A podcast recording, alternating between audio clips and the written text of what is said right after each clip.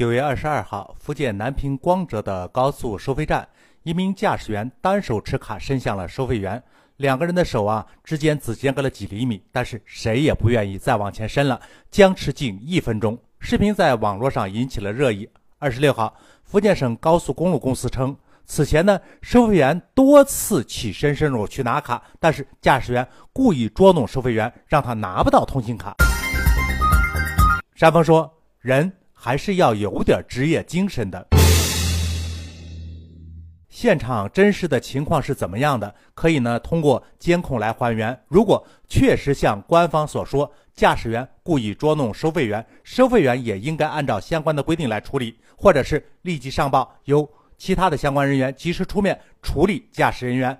再或者是你主动一些，立即去缓解一下矛盾。总之呀，你不能僵持不动，因为这样僵持下去。必定会影响到后边车辆的正常通行。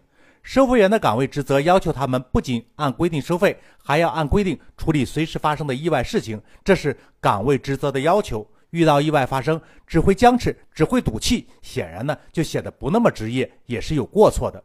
至于那位驾驶人员，如果确实是故意不配合交费，这种。不尽基本的义务、不顾公众利益的行为，仅仅曝光那是不够的。相关的规定啊，也必须要予以处罚。在其岗，尽其责。有时说着容易，其实真要做到，并不容易。